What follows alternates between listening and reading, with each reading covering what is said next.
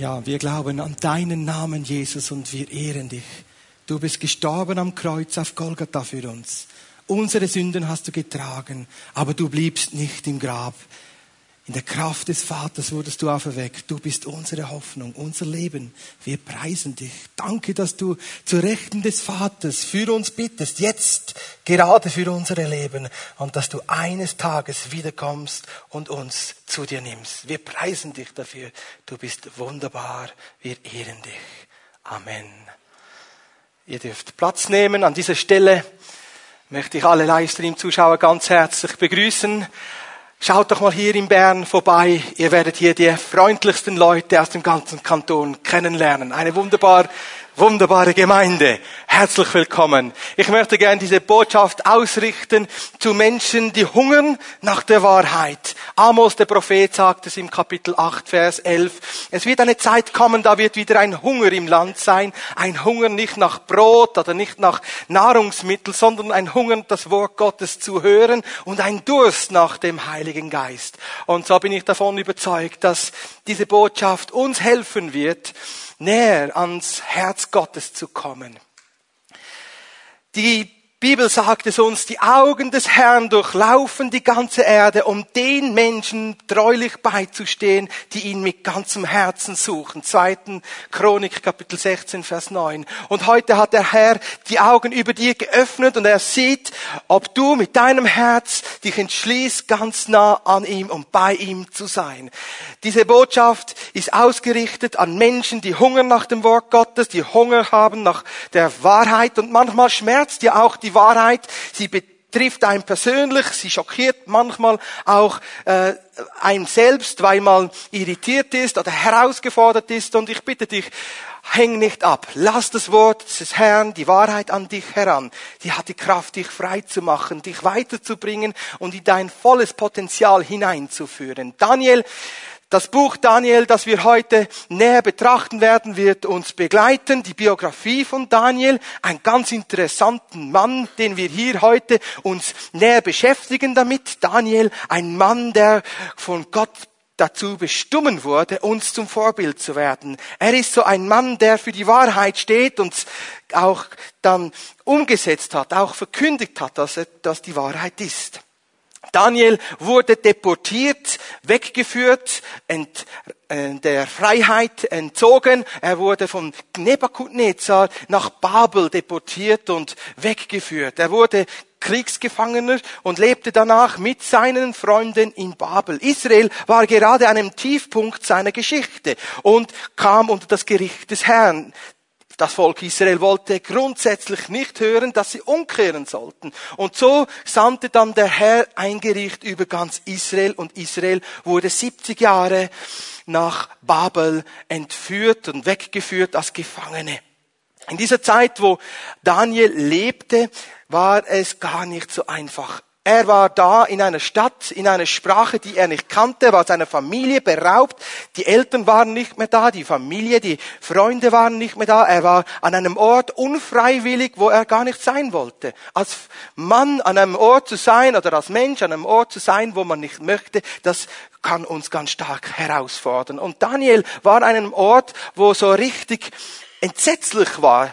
In Babel wurden Götzendienst praktiziert und die opfert dann, lebendige Babys dem Moloch. Das ist ein Götzenbild, das ganz stark eingeheizt wurde und die lebendigen Babys wurden dann auf diese eingeheizten glühenden Hände gelegt und so war dann an einem entsetzlichen Ort für ein Jude war das ein Graus.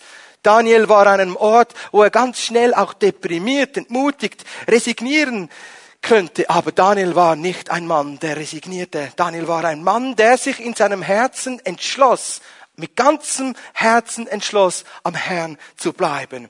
Und auch als dann der Daniel mit seinen Freunden neue Namen bekam und er der Identität, seiner jüdischen, biblischen Identität äh, beraubt wurde, blieb er standfest. Daniel bekam einen neuen Namen. Sein Name war nun Belzassar und seine Freunde, die hießen ja ursprünglich Hananias, Mishach und Asaria und dann bekamen sie diese neuen Namen Shadrach, Meshach und Abednego. Und manchmal ist es so auch eine Herausforderung, wenn man merkt, man ist in einer Situation, wo man nicht mehr das leben kann, nicht mehr das Leben führen kann, was Gott für einen bestimmen hat. Und ich möchte dich heute herausfordern, dein dein Herz ganz neu auszurichten auf Gott. Eine Entscheidung zu treffen für Jesus Christus, egal in welchen Umständen du bist. Daniel hätte entmutigt sein können, deprimiert, aber genau das ließ er nicht zu. Er ließ nicht zu, dass er deprimiert aufgab, sondern er entschloss sich, anders zu leben als in dieser Zeit gelebt wurde. Ein Schiff ist dafür gemacht, im Wasser zu schwimmen und von A nach B zu fahren, von einem zum anderen Hafen. Und das Schiff hat auch keine Angst vor Wellen oder vor Regen, denn es ist so gemacht, dass es nicht untergeht. Aber ganz gefährlich wird es für ein Schiff, wenn Wasser hineindringt. Und so hat der Daniel sich vorgenommen, sein Herz zu bewahren. Der Schreiber der Sprüche sagt uns, bewahre dein Herz mehr als alles andere, denn aus ihm entspringt die Quelle des Lebens. Sprüche 4, 23. Daniel bewahrte sein Herz vor aller Unreinheit, von all dem, was ihn verschmutzen konnte. Das Wasser drang nicht, die Vergiftung, das Unreine drang nicht in sein Herz, wie das Wasser auch nicht ins Schiff eindringen sollte. Und so war Daniel ein Mann, der sich rein hielt und sich absonderte und aussonderte von dem Herrn. Und Daniel wurde ausgekoren, zusammen mit seinen Freunden, dem König Nebukadnezar zu dienen, im Palast zu sein und dort auch ein, eine Trainingszeit zu absolvieren von drei Jahren. Und diesen drei Jahren sollte Daniel mit seinen Freunden zusammen die chaldäische Sprache studieren und auch sich fit machen lassen lassen, dann dem König ein guter Berater zu sein. Und der Segen von dieser Ausbildungszeit war, dass sie essen durften, wie der König Nebukadnezar aß. Fürstlich durften sie da Wein trinken und auch Fleisch essen, aber Daniel sagte, nein, ich esse kein solches geweihtes Götzenfleisch, ich trinke auch keinen Wein, der irgendwelchen Götzen oder einen Moloch irgendwo geweiht ist, ich verunreinige mich nicht, ich halte mich rein. Und so entschloss sich Daniel in seinem Herzen anders zu leben, sich Gott hinzuwenden und zu sagen, in dieser Zeit, ich halte fest Gott an dir. Du bist meine Hoffnung, auch gerade in dieser Schwierigkeit. Und ich bitte dich, dass du ganz neu heute dich entschließt, Gott als deine Hoffnung zu setzen, auch über alle Schwierigkeiten, auch über alles, was nicht einfach ist. Vielleicht ist ja ein Arbeitskollege gegen dich und er hat schlecht geredet oder du hast ein, ein Arztzeugnis bekommen, eine Diagnose, die dich niedergeschmettert hat. Vielleicht sind deine Umstände schwierig, schwierig. Du bist entfremdet, ohne Eltern. Du bist alleine. Gott hat Hoffnung für dich. Es ist nicht unmöglich, dass daraus etwas ganz Gutes geschehen kann. Gott hat wunderbare Geschichte geschrieben mit Daniel, weil er sein Herz an den Herrn hing. Und so sagte dann der Daniel diesem Obersten, der das als Essen brachte, ich möchte nicht von diesem Fleisch essen. Ich möchte mich nicht verunreinigen. Ich möchte lieber, anstatt Wein möchte ich Wasser und anstatt, anstatt Fleisch möchte ich Gemüse. Und dieser Oberste, der dieses Essen brachte, war nicht ganz sicher. Und Daniel konnte ihn überzeugen und sagte, probiere es doch nur zehn Tage aus. Und dann sehen wir nach zehn Tagen, wie dann mein Angesicht und mein Körper ausschaut. Und Daniel war ein wunderhübscher, junger, dynamischer Teenager. Er war so richtig stark trainiert und er sah gut aus, hübsch aus. Man könnte sich vielleicht als Frau sogar verlieben in ihn. So wunderbar sah der aus und er hatte Gunst vor Gott. Er fand Erbarmen von Gott und Gnade. Und in dieser Zeit, diesen zehn Tagen, trainierte Gott diesen Daniel und seine Weisheit gegenüber all diesen anderen Menschen, die da auch trainiert waren, war zehnfach höher. Daniel bekam zehnfach mehr Weisheit, Erkenntnis, Einsicht und Verständnis, Probleme zu lösen als alle anderen in dieser Zeit. Nur zehn Tage mit dem Herrn ist zehnfach besser als drei Jahre Training wie in dieser dazumaligen Zeit. Merk dir diesen Satz. Auch wenn du gerade in einer Ausbildung, in einem Studium bist, in einem Mastergang, zehn Tage mit dem Herrn, abgesondert für den Herrn, ist zehnmal besser und gibt dir mehr als alles, was dir die Welt bieten kann. Und man darf wissen, Daniel war ja so richtig umgeben von anständigen, netten Leuten. Ja, eben war er nicht. Seine Freunde waren Wahrsager, oder Arbeitskollegen waren Wahrsager, Zauberer, Beschwörer, Hellseher, Sterndeuter. Alle diese Leute waren nicht kompatibel, konnten sich nicht eins machen mit Daniel und diesem Gott von Israel. Die waren alle anders verhängt. Die hatten eine andere Ressource, die sie anknüpften. Die unsichtbaren Mächte der Finsternis riefen diese anderen Mitarbeiter und Berater von Nebuchadnezzar aus. Aber Daniel übertraf alle. Ist es nicht wunderbar, dass wenn wir uns aussondern, dass wenn wir Gott um Weisheit bitten, um Erkenntnis bitten, dass er uns Weisheit und Erkenntnis gibt, gerade auch in einer Arbeitssituation. Vor drei Jahren durfte ich hier dieses Livestream-Projekt präsentieren und ich war ja ganz neu in der Gemeinde und ich wusste nicht, wer hat welche Begabungen und Stärken und wie würde es der Herr gerne dieses Livestream-Projekt mit diesen mehreren Sprachen, die wir da übersetzen und aufnehmen und publizieren, wie möchte er das machen? Und Gott führte mich täglich zu Leuten oder er führte sie mir über den Weg oder sie wurden mir empfohlen. Und gemeinsam haben wir dann dieses Livestream-Projekt gemacht, damit dann auch all ihr dieses Livestream jetzt genießen könnt. Gott hat Weisheit gegeben, Probleme gelöst, Gunst gegeben, Kenntnis gegeben, wie wir das umsetzen können. Und so kann, kann Gott in deiner Alltagssituation dich befähigen, dass du mit Vortrefflichkeit, mit Exzellenz, mit übernatürliche Gunst und Gnade dienen, arbeiten kannst. Jeder Chef, der dich angestellt hat, soll erkennen, dass der Heilige Geist in dir lebt. Du sollst in deinem Herzen dir vorgenommen haben, auch wenn du Schwierigkeiten hast in deiner Schule, an deinem Arbeitsplatz oder irgendwo in deiner Familie, der Geist des Herrn befähigt dich und schenkt dir Weisheit und Gunst, Exzellenz.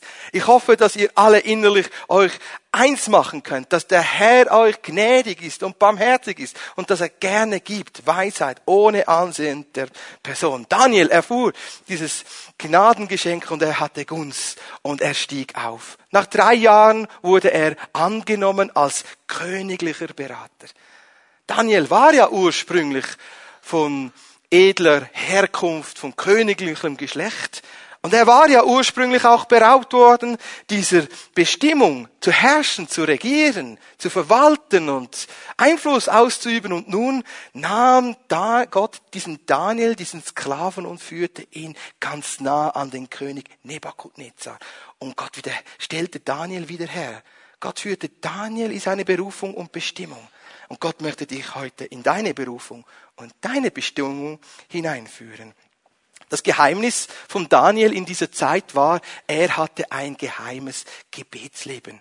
Matthäus Kapitel 6, Vers 6 können wir dies lesen. Suche Gott im Verborgenen und der Gott, der ins Verborgene sieht, wird dir öffentlich Lohn geben. Gott stellte sich öffentlich zu Daniel und segnete ihn mächtig. Und das deswegen, weil Daniel betete, den Herrn suchte. Die Weisheit kam nicht aus seiner, seinem Intellekt, sondern kam von Gott. Und so möchte ich diesen ersten Punkt dir nahebringen. Entscheide dich, ein Leben lang den Herrn zu suchen, sein Angesicht zu suchen, mit seinem Wort dich zu beschäftigen, zu sagen, Herr, stille du meinen Hunger und meinen Durst. Lass mich ganz ausgefüllt sein mit Exzellenz, Vortrefflichkeit, Weisheit und Kraft, damit ich bestehen kann in einer Zeit, die nicht einfach ist. Segne mich, Herr, auch wenn Menschen gegen mich sind, nicht für mich sind. Lass mich ruhig sein, damit ich dich widerspiegle in dieser Zeit. Und ich denke, diese Zeit hungert, diese Welt hungert nach Menschen, die Gott widerspiegeln, vortrefflich sind, gedanklich argumentieren können, Antworten bringen, wenn Lösungen notwendig sind. So wird dein Rat Gold wert sein, wenn du mit dem Herrn unterwegs bist. Wir kommen zu einem zweiten Aspekt dieser Predigt. Wir beschäftigen uns mit dem Segen des Herrn im Angesicht des Todes. Daniel wurde gesegnet, gerade in einer schwierigsten Zeit seines Lebens. Er war ja ausgesondert zusammen mit Shadrach, Meshach und Abednego, seinen drei Freunden. Und nun träumte dieser König Nebukadnezar einen Traum, der ihn erschreckte. Und Nebukadnezar war ein Mann und ist ein Bild für uns heute für einen Mensch, der mächtig ist, der Gott nicht notwendig hat. Aber genau das ist ja eine Selbsttäuschung und eine, eine, eine Lüge des Feindes, wenn wir Menschen denken, wir brauchen Gott nicht. Nebukadnezar hatte alles und Gott begegnete diesem eingebildeten, selbstzentrierten, mächtigen Menschen und schreckte ihn auf mit einem Traum. Nebukadnezar träumte etwas, was er, das ihn so stark aufweckte und beängstigte, dass er nicht mehr schlafen konnte. Und so ließ er alle seine Berater holen. Also alle, die da geistlich irgendwie etwas zu bieten hatten, kamen da. Alles mit Rang und Namen reihte sich auf vor dem König Nebukadnezar. Wahrsager, Zauberer, Esoteriker, alle, die da irgendetwas zu tun hatten mit mystischem, die mystischen Leute, die kamen und wollten da dem König Nebukadnezar dienen. Und nun sagte dieser König, der für uns wie ein Bild steht, für Menschen, die nichts wissen wollen von Gott, sagte er, dieser König, sagt mir, was ich geträumt habe. Sagt mir, erzählt mir, was ich diese Nacht geträumt habe. Und dann kamen sie an ihre Grenzen ihrer Weisheit. Sie kamen ans Ende ihres Lateins und sagten, ja, das kann niemand. Das hat noch nie jemand erwartet und erbittet von irgendeinem Geistbeschwörer oder sowas. Normalerweise wird uns der Traum erzählt und dann können wir ihn deuten. Und dann sagte Nebukadnezar, ich weiß genau, dass wenn ich das machen würde, dass ihr irgendwie irgendetwas sagen würdet, um mich zu beruhigen. Das möchte ich nicht. Sagt mir den Traum und ich werde euch große Ehre geben und ich werde euch mächtig machen und stark machen. Und dann sagten sie wieder, na, das geht doch nicht. Niemand kann das. Niemand kann dir sagen, was du geträumt hast in der Nacht. Und dann sagte ich habe gesprochen. Wenn ihr das nicht macht, werdet ihr alle umgebracht. Und so wurde ein Befehl erlassen und der Herr Oberster Arioch musste diesen Befehl vollstrecken und so wurde dann auch Daniel in seinem Haus überrascht. Stell dir vor, du bist gerade so gemütlich zu Hause und du wirst überrascht von Männern, die dich umbringen möchten. Und geistesgegenwärtig wie Daniel war, konnte er dieser Todesbedrohung begegnen und das Gericht die Vollstreckung abwenden durch eine kluge Einwendung. Und er fragte diesen Arioch, weswegen gibt es so einen strengen Befehl? Was ist der Grund dazu? Und dann erklärte dieser Arioch den Daniel, was geschehen ist. Und da sagte er, ach, lass mich doch zum König Nebukadnezar gehen, damit ich erfragen kann, ob ich nicht eine Frist bekomme, damit ich ihm den Traum erzählen kann. Und so geschah es. Der König gewährte diesem Daniel eine Frist und er ging wieder nach Hause und versammelte seine Freunde Shadrach, Meshach und Abednego zum gemeinsamen Gebet. Und sie beteten wie Weltmeister, sie flehten, sie rangen, denn sie wussten, Leben und Tod steht jetzt auf dem Spiel. In dieser Nacht brauchen wir eine Antwort. Und so hat es Gott bestimmt, dass wir gemeinsam mit Freunden beten können, wenn wir konfrontiert werden mit schwierigen Situationen, wenn wir eine Krankheitsdiagnose haben, die niederschmetternd ist, oder wenn wir kurz vor der Entlassung stehen, dann gibt uns Gott Freunde, wo wir gemeinsam beten können. Matthäus Kapitel 18, Vers 19 und 20 heißt es, dass wir gemeinsam uns eins machen sollen im Gebet und so wird es uns werden. Und wo zwei oder drei sich zusammenfinden im Namen des Herrn, so wird Jesus Christus in dieser Mitte sein. Ein Bild für eine Kleingruppe, von einer Gruppe von Menschen. Mir kommt da gleich spontan die Freunde von Jesus in den Sinn. Jesus war auch so in einer Todesbedrohung im Garten Gethsemane und er sagte, ach Petrus, Johannes, Jakobus, kommt, betet einmal mit mir, ich habe Todesangst.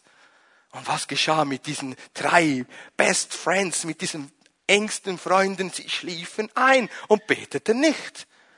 Und nochmal sagte der Herr Jesus zu diesen drei Freunden, betet mit mir, wacht mit mir, ringt mit mir, ich habe Ängste. Und äh, Daniel hatte bestimmt auch Ängste, negative Gefühle und Bedenken. Und diese drei Jünger von Jesus schliefen wieder ein. Der Geist ist willig, aber das Fleisch ist schwach. Aber diese drei Freunde von Daniel, die hatten einen willigen Geist. Die waren bereit zu beten und zu ringen. Und Gott gab ihnen einen Durchbruch. Ein Durchbruch, der sie führte zur Ruhe des Herrn. Wenn wir gemeinsam beten als Freunde, in den Basisgruppen, wenn wir zusammenstehen, wenn Nöte sich auftürmen vor uns, dann haben wir Freunde, wo wir zusammen beten können und wir werden Durchbrüche erleben, weil der Herr in unserer Mitte ist, weil wir uns eins machen mit dem Willen des Herrn und wir werden erleben, wie Gott antwortete. Antwortet. Und so kamen sie zur Ruhe und sie schliefen ein. Beruhigend. Petrus erlebte das Gleiche im Gefängnis. Er war gerade vor einer Todesbedrohung von dem König Herodes. Er wurde gefangen genommen, da standen Soldaten, er wurde gefesselt hat diese Soldaten und er schlief in Ruhe, der Petrus. Und plötzlich kam ein Engel und er kickte ihn an die Seite und sagte, steh auf. Und Daniel äh, und Petrus schüttelte sich kurz und schlief wieder weiter. Und nochmal kam ein Engel, der gleiche Engel und trat ihn an die Seite und sagte, steh auf. Und eine Tür ging auf und Petrus konnte dann nach Hause gehen zu einer Gemeinde, die gerade am Beten war und er klopfte an diese Tür und sagte, da ist der Petrus. Und dann, das, als dann diese Frau dann vor Angst die Tür nicht aufmacht, weil sie die Stimme von Petrus hörte, ging sie zuerst zurück und sagte, ähm, der Petrus ist auch vor der Tür. Und sie beteten gerade für ihn, für ihre Befreiung. Und wenn wir als Gemeinde beten, gibt es Durchbrüche. Gott ist fähig, Engel zu bewegen, sein Reich zu bewegen und Durchbrüche zu schenken. Und so geschah es, dass Daniel einschlief und er träumte einen Traum, den gleichen Traum wie Nebukadnezar ihn träumte. Und Daniel erwachte dann und pries den Herrn. Er war nicht müde, er war aufgestellt, erfrischt in seinem Geist. Er wusste, das ist die Antwort. Und so ließ er sich durch den Heerobersten Arioch vor Nebukadnezar stellen und dabei sagte er noch kurz, bringt dann die andere nicht um, ich habe eine Antwort. Und er vermied große Gefahr und großes Leid. Und als er dann vor diesem König stand, Nebuchadnezzar, sagte er, weißt du, was du geträumt hast? Du hast geträumt von einem großen Stammbild und das Haupt war aus Gold. Und die Arme und die Brust war aus Silber und die Lenden und der Magen, die Bauchregion war aus Bronze und die Beine waren aus Eisen und die Füße waren teils aus Eisen und aus Ton. Und dann löste sich ein Stein, der das Götz dieses Bild zermalte. Und aus diesem kleinen Stein wurde ein großer Berg. Da war Nebuchadnezzar beeindruckt. Da wurde es plötzlich still. Und wohl hat er mit dem Kopf genickt.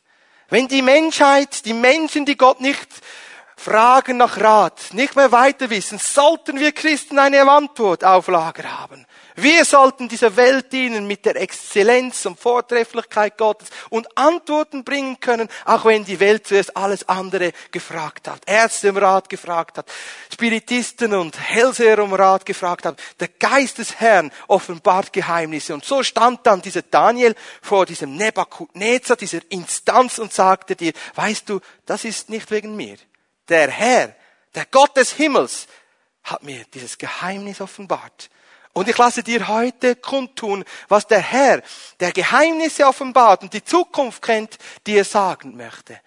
Im Neuen Testament heißt es, der Geist der Wahrheit kommt uns zur Hilfe und teilt uns alles Zukünftige mit.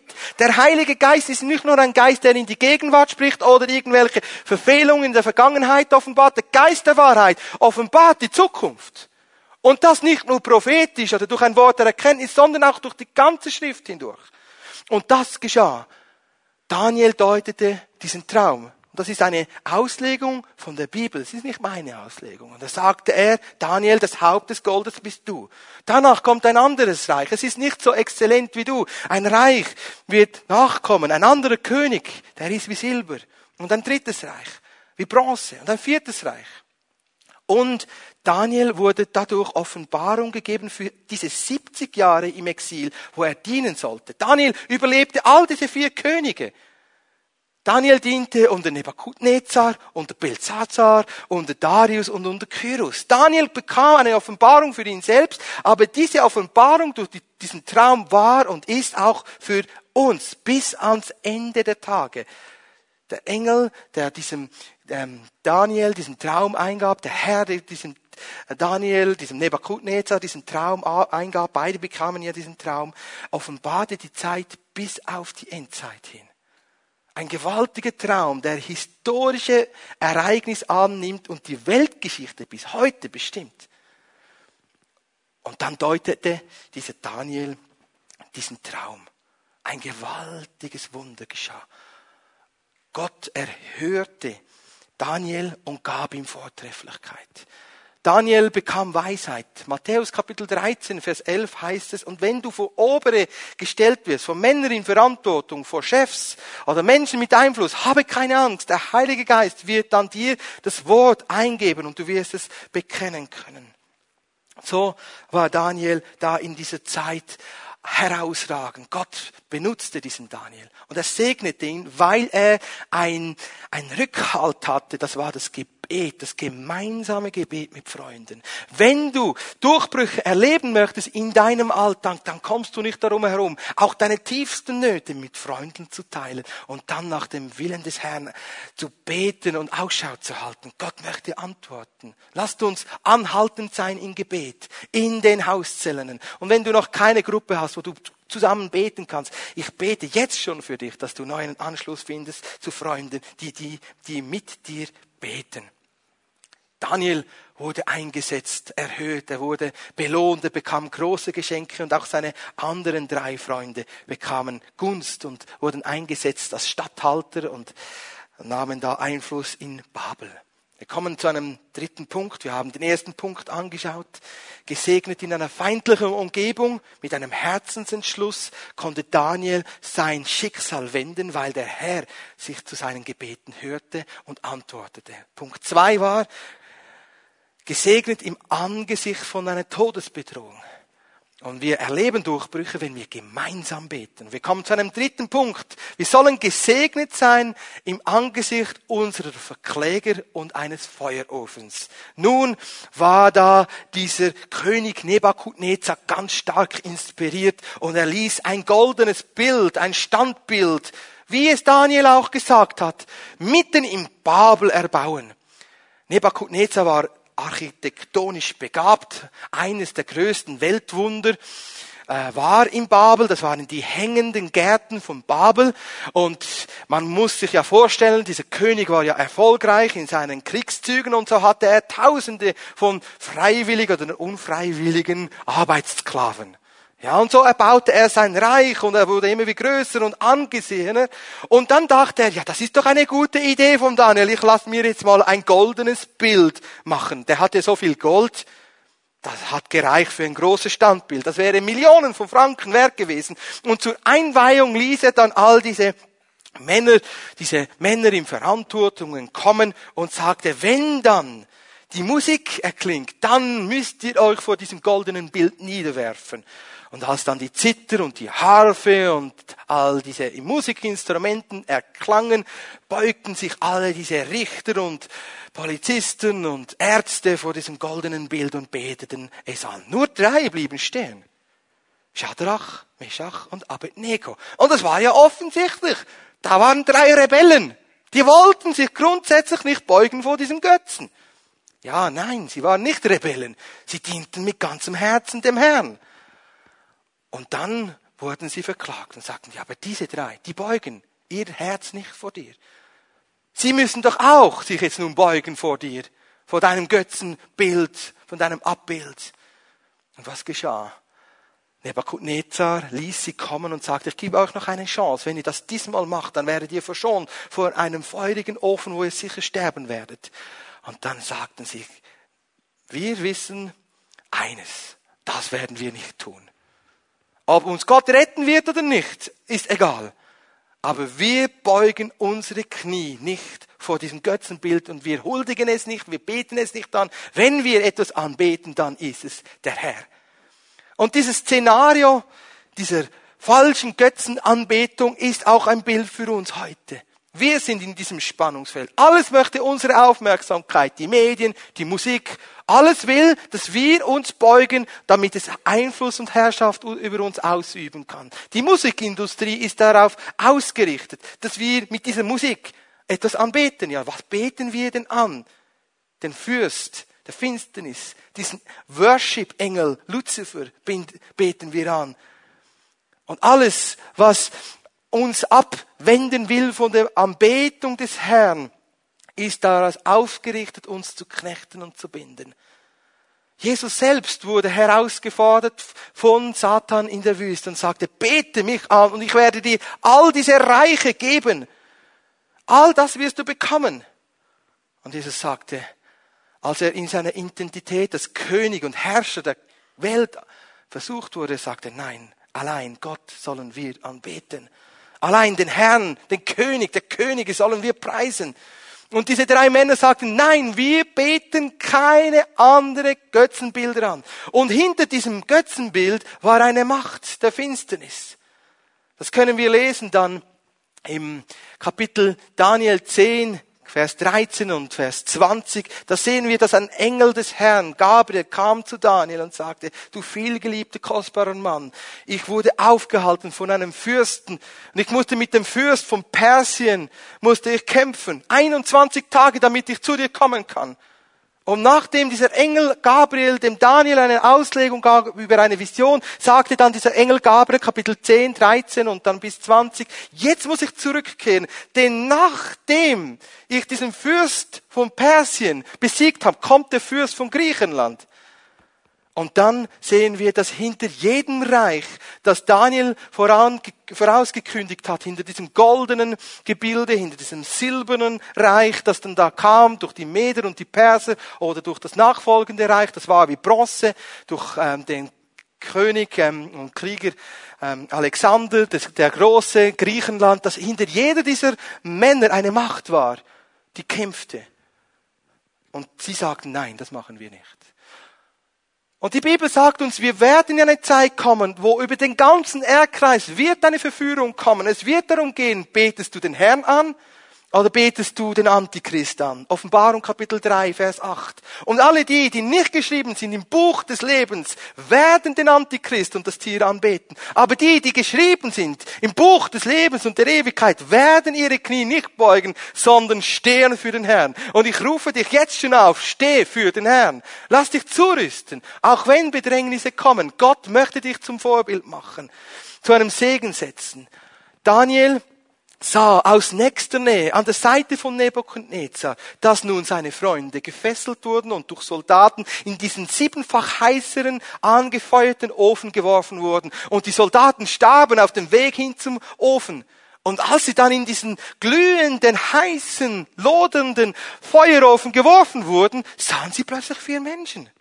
Drei und noch einer. Wer war denn der vierte? Und Nebuchadnezzar konnte seinen Augen wohl nicht trauen und so fragte er zur rechten und zur linken, seht ihr auch vier? Ja, alle sahen vier und der eine sah aus wie ein Gottessohn. Jesus Christus stellte sich treulich als Sohn Gottes zu diesen Männern, die zu ihm hielten. Und in der Offenbarung in Kapitel 1 können wir das sehen, dass dieser auferstandene und verherrlichte Herr ein ganz anderes Bild hat als von diesem schön elegant gestrellten Softie Jesus, den wir manchmal kennen aus den Filmen. Der hatte feurige Flammen aus den Augen und seine Füße waren mit glühendem Erz und er war umgeben mit einem goldenen Gürtel und er hatte weiße Kleider. Der Herr der Herrlichkeit begegnete Daniel in, de, in diesen, ähm, diesen Freunden im Feuerofen und er begegnete dem Apostel Johannes in der Vision zu Patmos. Gott ist mächtiger als jeder Feuerofen. Seid ihr begeistert? Wir haben einen Herrn, der kann uns herausreißen von jedem Feuer.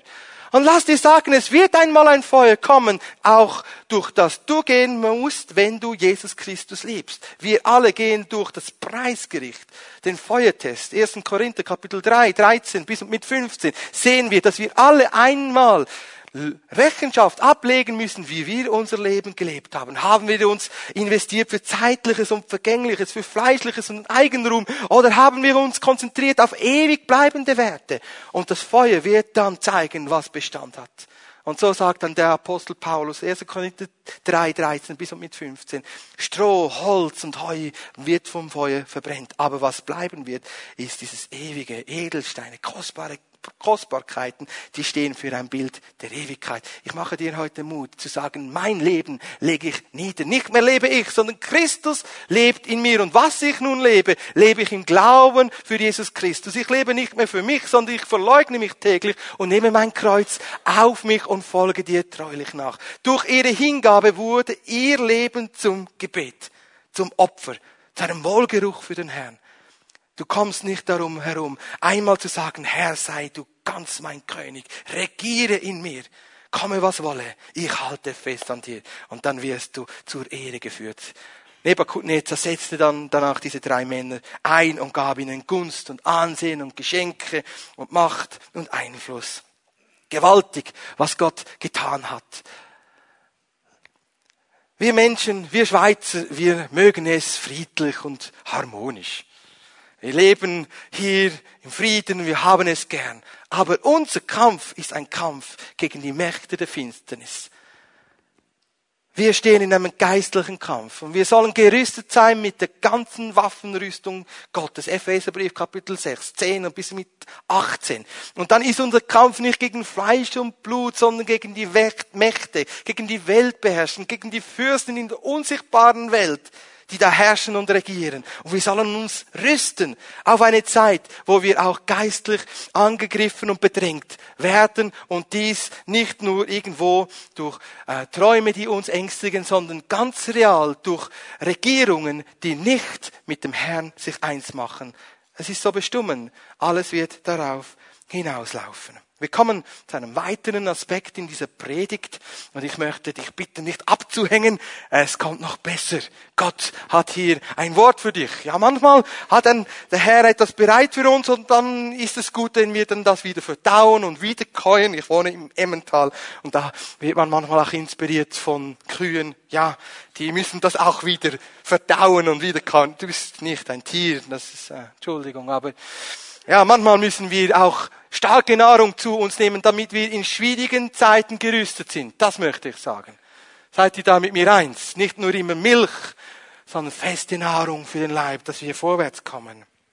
Nun haben wir zwei Kapitel, Kapitel 4 und 5 und wir sehen hier an, wie Gott jemanden segnen kann inmitten von Menschen und feindlichen Umständen, die sich benennen mit Arroganz und Stolz und Hochmütigkeit. Arroganz und Stolz, Hochmütigkeit, dass sich niemand mehr etwas sagen lässt, lässt, da wurde Daniel gerade geprüft. Und Daniel in diesem Buch Daniel gibt es ein Kapitel, das wurde geschrieben nicht von Daniel, sondern von Nebukadnezar selbst. Das einzige Kapitel, das einen anderen ähm, Autor hat. Der Autor ist hier Nebukadnezar. Die ersten sechs Kapitel sind ja historische Bücher und die Kapitel sieben bis und mit zwölf sind prophetische Auslegungen. Und da sehen wir auch hier in dieser historischen Auslegung dieser ersten sechs ähm, Büchern, dass da Daniel Nebukadnezar Raum gab, sein Kapitel zu schreiben. Und wir haben hier eine sehr eigenartige, fast auch bizarre äh, Botschaft, äh, wo du wohl nochmal zu Hause nachlesen musst, was da genau alles ging. Aber ich mache dir Mut, Kapitel 4 und 5 zu Hause zu, zu, vertiefen und zu studieren. Gott möchte auch da zu uns reden. Bevor ich diese Kapitel 4 und 5 starte, möchte ich hier ganz prägnant eine biblische, neutestamentliche Aussage in unsere Mitte stellen, die uns hilft, dieses Kapitel zu verstehen.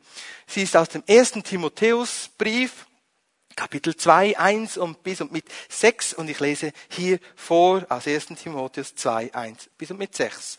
Ich ermahne nun von allen Dingen, dass Flehen, Gebet, Fürbitte, Danksagen getan werden für alle Menschen, für Könige und alle, die in Hoheit sind, damit wir ein ruhiges und stilles Leben führen mögen in aller Gottseligkeit und Ehrbarkeit. Das ist gut und angenehm vor unserem Retter Gott, welcher will, dass alle Menschen gerettet werden und zur Erkenntnis der Wahrheit kommen. Denn einer ist Gott und einer ist der Mittler zwischen Gott und den Menschen, der Mensch Christus Jesus, der sich selbst das Lösegeld für alle hingab als ein Zeugnis für die rechte Zeit. Daniel lebte in einer permanenten Hingabe zum Gebet. Daniel betete dreimal am Tag. Und immer wenn er betete, war er zu Hause, ging auf die Knie oder er legte sich hin. Das können wir lesen. Auch dann Kapitel 9, Vers 2 sehen wir, er lag vor dem Herrn, er betete vor dem Herrn, er flehte vor dem Herrn. Er war voll abhängig von Jesus Christus. Er betete und rang und er tat Fürbitte. Nicht nur für sein Volk, das ganz viele Verfehlungen hatte, sondern er bat für Menschen, dass sie Gott erkennen mögen. So wie es uns der Paulus sagt im ersten Timotheusbrief, Kapitel 2, 1 bis und mit 6. Daniel tat Fürbitte dreimal am Tag. Und wenn wir erleben möchten, wie der Geist Gottes in diese Zeit äh, wirkt, wie er sein Werk vervollständigt und offenbart, dann müssen wir auch anerkennen, dass wir beten sollen. Jetzt möge das dir keinen Druck machen, dass du etwas musst aus deinem Fleisch, weil das ist nicht anhaltend. Aber wenn der Geist Gottes dich bewegt zur Fürbitte, zum Gebet, dann mach dich eins und sage, ja, ich will, dass Menschen berührt werden. Ich will, dass sie errettet werden. Ich will, dass sie berührt und geheilt werden. Ich will, dass sie erfüllt werden mit, der, mit dem Heiligen Geist. Ich will mich eins machen mit dem Willen des Herrn. Und dann wirst du erleben, wie gewaltiges geschieht. Und so war dann diese Nebukadnezar in seinem Palast sorglos. Er hatte alles, Kapitel 4, Vers 1. Und es ging ihm so richtig gut, wie uns Schweizern. Wir sind oft sorglos. Außer es gewittert, es hagelt, also es gibt Wandbrände, Waldbrände, dann sind wir beunruhigt. Aber sonst geht es uns gut und wir könnten uns schon fast vergleichen mit Nebukadnezar. Er hatte alles. Und dann träumte er einen weiteren Traum. Gott redete auf die einzige mögliche Art und Weise mit diesem Nebuchadnezzar, die er noch zuließ, nämlich durch sein Unterbewusstsein im Traum. Da konnte er nicht Nein sagen dazu. Und so schreckte ihn dieser Traum. Und er träumte. Und er träumte, dass er ein großer Baum sah, der hoch ragte bis zum Himmel. Und seine Äste verzweigten sich. Und das Laub war schön, es hatte viele Früchte und die Tiere, die fliegen konnten, fanden dort Zuflucht. Und sogar die Tiere des Feldes konnten unter diesem riesigen Baum grasen und sich ernähren. Und die ganze Welt sah diesen Baum. Der muss ja riesig gewesen sein, dass man den von jedem Winkel der Erde sah. So sah es dieser König Nebukadnezar und plötzlich sah er im Traum wie ein Engel, ein Heiliger, ein Wächter, sagt uns die Bibel, kam und sagte, hackt diesen Baum um, fällt diesen Baum und legt diesen Wurzelstock in eine eiserne Kette. Und sieben Jahre werden vergehen und danach wird dieser Wurzelstock wieder sprossen. Und niemand konnte diesen Traum deuten. Dieser Magier, Wahrsager, Hellseher, Zauberer, Esoteriker, niemand. Und am Ende, Daniel 4, Vers 5, kam Daniel. Daniel kam am Ende. Und er hörte diesen Traum, so wie ich es dir gerade erzählt habe, und er wurde ganz blass. Und nun sagte dieser König Nebukadnezar zu Daniel, habe keine Angst, fürchte dich nicht, erzähle mir diesen Traum. Daniel hat ja in dieser Zeit einen Namen bekommen, den Namen des Lieblingsgottes von Nebukadnezar, Belzazar. So hieß Daniel. Und Daniel, der Lieblings Diener von Nebukadnezar, der manchmal für Nebukadnezar wie ein Orakel war, der hatte immer die beste Lösung, war ja auch der Lieblingsgott von Nebukadnezar. Er war ganz bleich geworden. Und Nebukadnezar sagte, ach, mein Lieblingsgötze, habe keine Angst, ich höre gut zu. Und dann sagte dann dieser Daniel, weißt du, dieser Baum bist du. Du bist so hoch gewachsen, bist so mächtig geworden. Alle sehen dich, alle kennen dich. Dein Reich ist so weit verzweigt und hat Einfluss auf der ganzen Erde. Alle Menschen werden von dir ernährt und sind unter deiner Herrschaft. Aber weil du dich nicht gedemütigt hast, Nebuchadnezzar, hat der Herr und die Heiligen bestimmen, dass du gefällt wirst. Und das ist diese Axt, dieses Fällen dieses Baumes. Aber dass du einen Wurzelstock gesehen hast, die in einer eisernen Kette ist, heißt es, dass das Königtum wieder zurückkehren wird zu dir.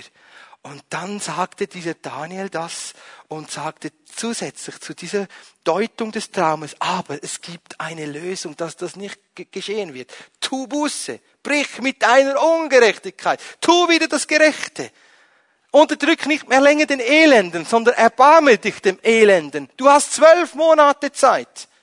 Zwölf Monate war Daniel in der Fürbitte, dass Nebukadnezar zur Erkenntnis der Wahrheit kommen würde und sich demütigen würde, Buße tun würde umkehrt. Aber er tat es nicht. Und diese zwölf Monate war eine der schwierigsten Zeiten für Daniel. Daniel hat ja gut begonnen. Er nahm sich in seinem Herz vor. Er war treu im Gebet. Er hat gut gestartet. Und für uns ist es ja auch einfach, im Glauben gut zu starten. Und es ist auch einfach zu glauben, wenn man das Ziel gleich vor der Nase hat, wenn man die Ziellinie sieht. Aber wenn man in der Mitte des Lebens steht, wenn es nicht so einfach sich klärt, wenn die Verheißungen nicht gleich eintreffen, wenn es eine Verzögerung gibt, dann ist es schwierig. Und Daniel stand zwölf Monate lang in der Anfechtung und dem, der Arroganz aller dieser Magier und Zauberer. Die sagten dem König, hast du gehört, der Daniel hat gesagt, du wirst zu einem Tier, dein Herz verwandelt sich und du wirst sieben, Tage, sieben Jahre grasen wie ein Rind. Hast du das gehört, König Nebukadnezar?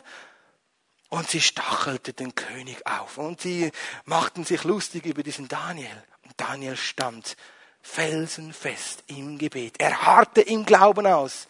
Auch ein Schlüssel für uns, wenn wir im Gebet anhaltend Durchbrüche sehen möchten. Wir müssen auch anerkennen, dass es heißt, wenn du glaubst, so harre aus, so wirst du die Verheißung davon ziehen und ererben. Und Daniel war zwölf Monate lang am Ausharren. In der Mitte seines Lebens. Er war kein junger Teenager mehr, sondern er war jetzt in der Mitte seines Zeit, seiner Zeit. Und dann, nach zwölf Monaten, spazierte Nebuchadnezzar auf der Terrasse umher und war so richtig erfreut über sein Reich und sagte, das habe ich alles gemacht. Und er konnte seinen Satz nicht einmal richtig aussprechen. Da kam eine Stimme vom Himmel und sagte, deine Arroganz habe ich jetzt gestrichen satt. Ich will nicht mehr länger deine Arroganz ertragen, Nebuchadnezzar. Dein Reich ist von dir gewichen und du wirst nun das Gericht sehen. Und was geschah? Nebuchadnezzar wurde verrückt. Er war nicht mehr Mensch. Er verhielt sich schlimmer als ein Tier. Er aß Heu und Gras, er wusch sich nicht und seine Fingernägel wuchsen ihm nach und seine Füße, alles. Er stank schlimmer als ein Schwein. So ging es diesem Nebukadnezar. Die Bibel sagt es uns, dass die Fingernägel nachwuchsen. Das ist nicht meine Fantasie. Die Bibel sagt es uns. Und in dieser Zeit wurde dieser weggeführte, weggerissene Daniel, wo eine Bestimmung hatte, Einfluss auszuüben und zu regieren, wurde eingesetzt als Regenten. Er war schon einer der obersten, wenn nicht der oberste Berater von Nebukadnezar und Daniel wurde wohl da von Gott eingesetzt, sieben Jahre zu herrschen. Und nach sieben Jahren kam Nebukadnezar zur Besinnung und er erkannte Gott an, dass er Mächtige bestimmt, Mächtige absetzt, Niedrige erhöht und zur Ehre bringt. Und so kann Gott dich zur Ehre bringen. Auch wenn du in einer Situation bist wie Daniel, unfreiwillig in Herausforderungen gekommen bist, wenn du dein Herz an den Herrn hängst, wenn du für deine Feinde betest, wenn du sagst, ich mache mich eins mit dem Wort und dem Willen, dem Geist des Herrn, kann Gott dich mächtig gebrauchen, um sich zu verherrlichen durch dich. Und er kann auch stolze, arrogante Menschen demütigen. In den Sprüchen heißt es, wir alle irrten, bevor wir nicht gedemütigt wurden. Und wir Schweizer denken manchmal so oft, ach die Bibel, die ist nicht mehr aktuell, sie ist brandaktuell.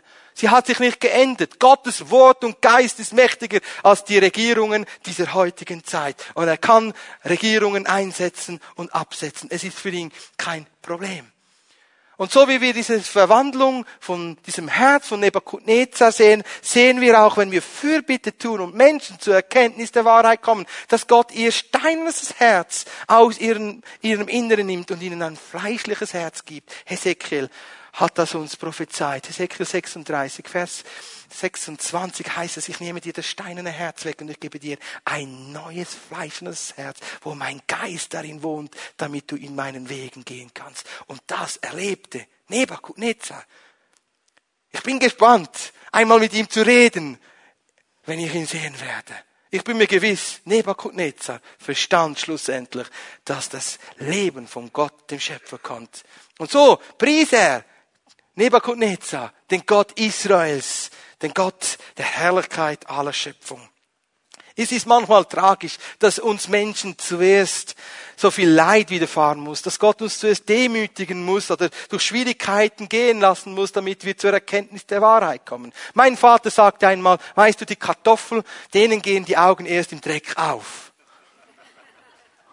Ja, es ist nicht die Art und Weise des Herrn, äh, aber wenn es nützlich ist und wir danach den Herrn preisen und an ihm, und an ihm festhalten, dann macht es auch nicht, wenn wir einmal durch eine schwierige, dreckige Zeit gehen müssen, wenn wir danach wie Nebukadnezar es schätzen, das Gute zu essen und den Herrn zu preisen.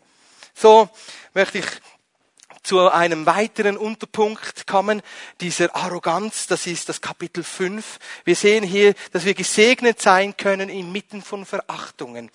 Mitten in Verachtungen sollen wir gesegnet sein. Darius, äh nicht Darius, Belsassar, der Sohn von Nebuchadnezzar, kam dann nach dieser Königszeit von diesem mächtigen Herrscher zur Regierungsverantwortung. Und was machte dieser Belsazar? Er macht ein Fest nach dem anderen. Er lud Tausende seiner Soldaten und Verantwortungsträger ein und lud sie ein zum Trinken.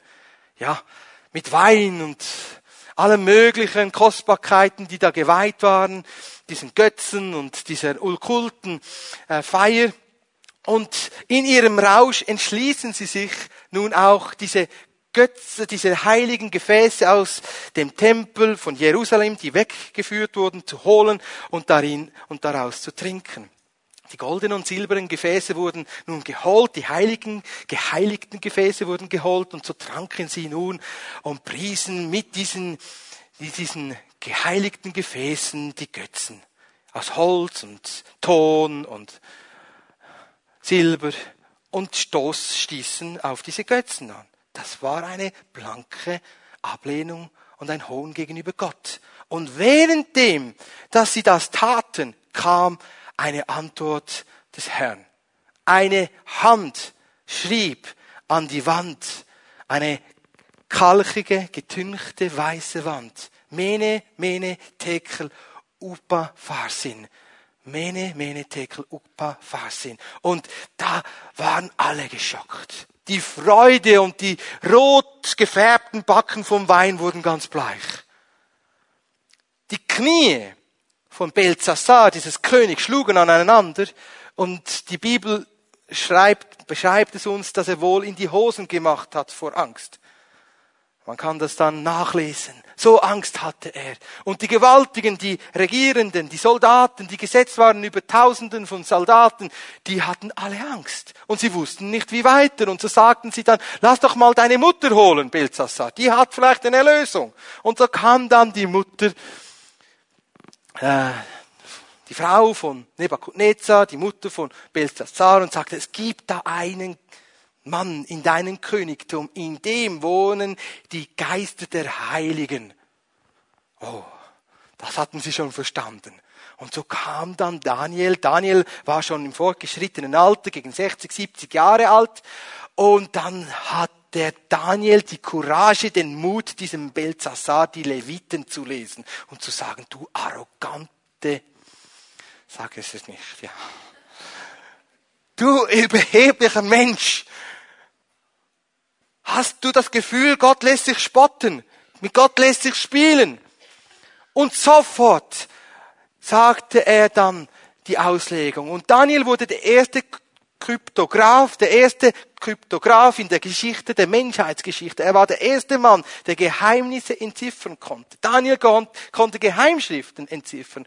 Und so las er dann diese Schrift und sagte, dein Königreich ist gezählt und von dir gewichen.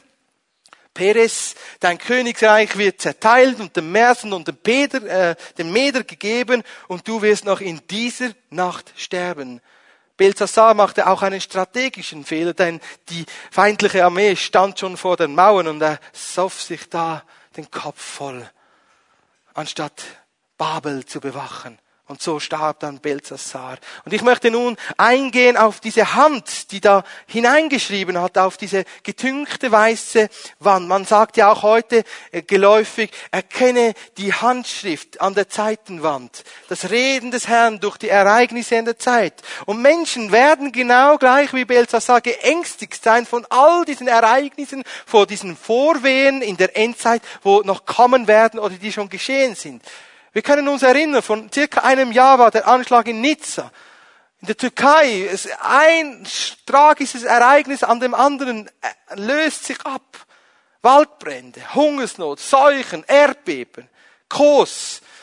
In Griechenland, Erdbeben 6,7. Es kommt ein Ereignis nach dem anderen. Das Hand, die Handschrift des Herrn ist lesbar und erschreckt die Menschen wie Belzassar, die nichts von dem Herrn wissen möchten und hochmütig, selbstzentriert, egoistisch leben. Und nun, die Rolle von Daniel in diesem Buch ist es, das Gericht zu verkündigen. Und neben dem, dass wir eine frohe Botschaft haben, haben wir auch eine Botschaft der Wahrheit, die da heißt, das Gericht des Herrn wird kommen. Alles wird vergehen und im Feuer aufgehen. Und Daniel stand. Er hatte diese Courage, diesen Mut, diesen Rückhalt, diesen König zu konfrontieren. Und wisst ihr, nicht nur diese reale Welt wird gerichtet werden, sondern auch die unsichtbare Welt wird gerichtet werden. Ich möchte hier eine Parallele ziehen zu dieser Hand, die geschrieben hat.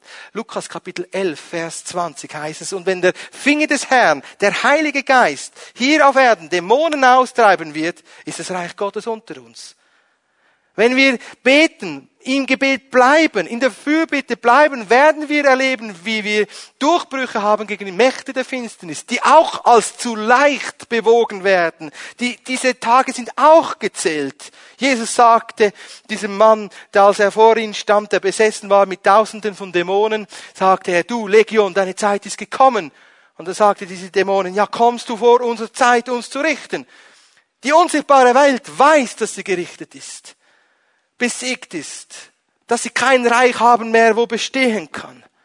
Und so verkündigte dieser Daniel nicht nur in die sichtbare Welt, sondern auch in die unsichtbare Welt, dass ein neues Reich kommen wird. Ich habe ja kurz anfangs äh, erwähnt, dass hinter jedem Reich und hinter jedem König eine finstere Macht steht, ein Fürst steht. Hinter Nebuchadnezzar stand eine Macht der Finsternis. Hinter dem ähm, Sohn Belsassar stand eine Macht der Finsternis. Und hinter dem Regenten Darius von den Meder und Persen steht ein Fürst, wo der Engel Gabriel gekämpft hat. Und dann das nachfolgende Reich wird wieder eine geistliche Macht haben. Das ist ja nicht nur fleischlich, physisch, das ist ja immateriell, der unsichtbare Kampf geht voran. Wir haben es zu tun mit den Mächten der Finsternis. Und Daniel konfrontierte sie und sagte, ihr seid besiegt. Euer Reich ist von euch gewichen. Ihr seid besiegt. Du führst diese Welt. Du bist gerichtet. Jesus ist Sieger. Und das ist ein Gegensatz zu Nebuchadnezzar. Nebuchadnezzar demütigte sich und wurde gedemütigt und kam zur Erkenntnis des Herrn.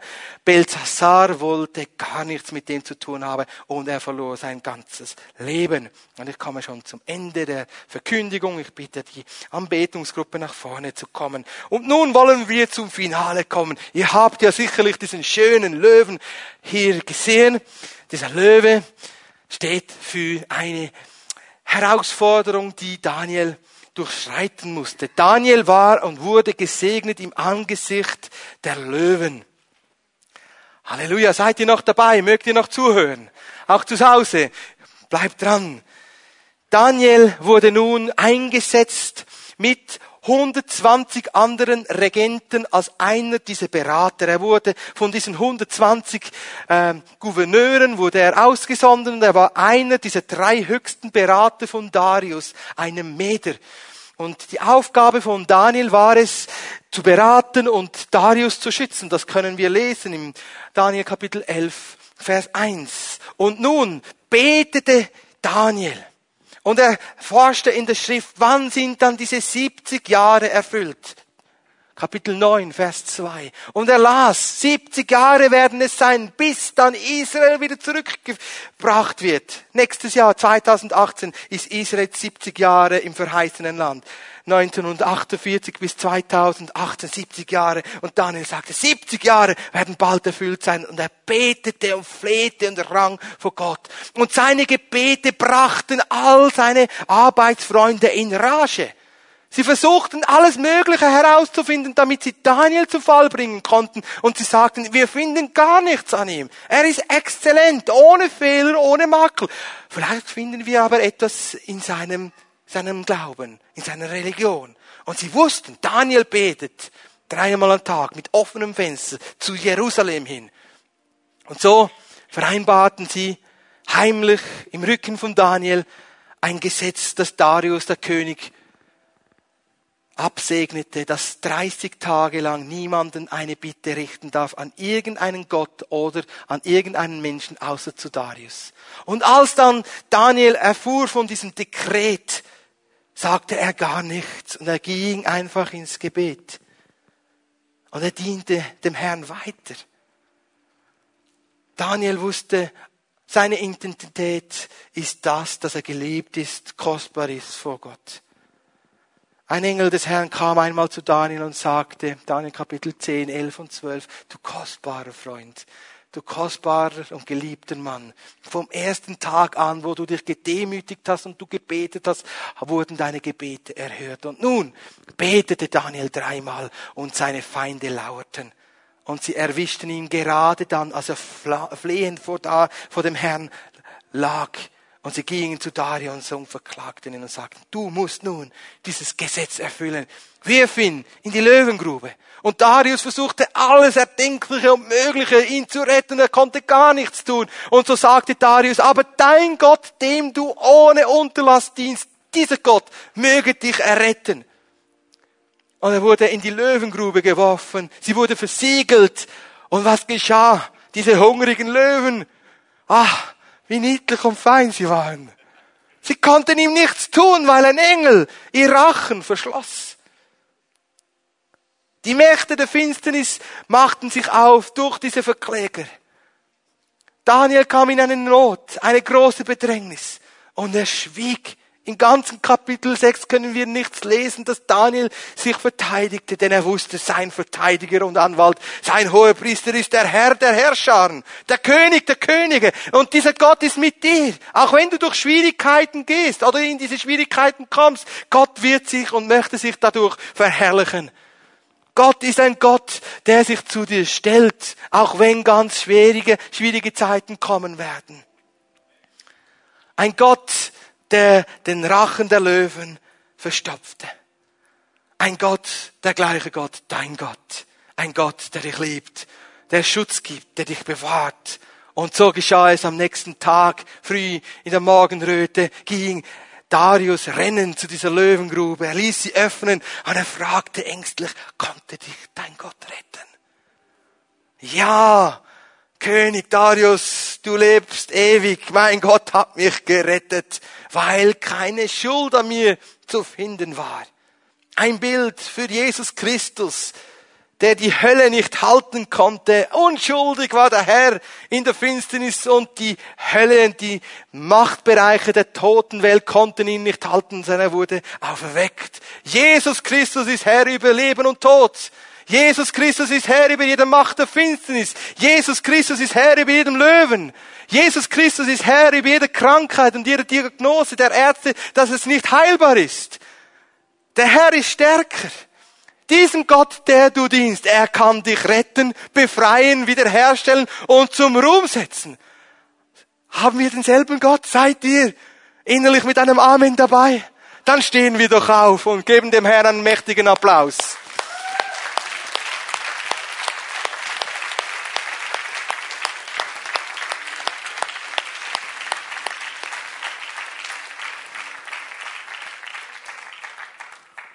Wir wollen diese Verkündigung nicht abschließen, ohne auch dir eine Gelegenheit zu geben, dein Leben Jesus Christus anzuvertrauen und ihn deinen Herrn und Erlöser zu werden. Und wenn du möchtest, dann bete doch dieses Gebet gleich hier oder auch zu Hause. Herr Jesus Christus, sei du mein Herr und mein Erlöser. Komm in mein Herz. Vergib mir meine Schuld. Regiere du in mir und mach mich zu deinem Kind. In Jesu Namen. Ich möchte nun all diejenigen, die sich entschlossen haben, dem Herrn ohne Unterlass zu dienen, sei das praktisch oder im Gebet, nach vorne bitten. Wir wollen diese Zeit abrunden mit einer, äh, einer Entscheidung vor der sichtbaren und unsichtbaren Welt. Wenn du sein willst wie Daniel, vortrefflich, voller Weisheit, voller Mut und Kühnheit. Wenn du sagst, ich möchte dem Herrn dienen mit meinen Gebeten, mit meiner Fürbitte. Ich möchte im Verborgenen den Herrn suchen oder zusammen mit meinen Freunden. Wenn du sagst, ich will ein Beter sein, ein Anbeter sein, dann lade ich dich ein, nach vorne zu kommen und dem Herrn deine Antwort zu geben. Er möchte dich heute berühren. Kommt, lasst uns dem Herrn eine Antwort geben.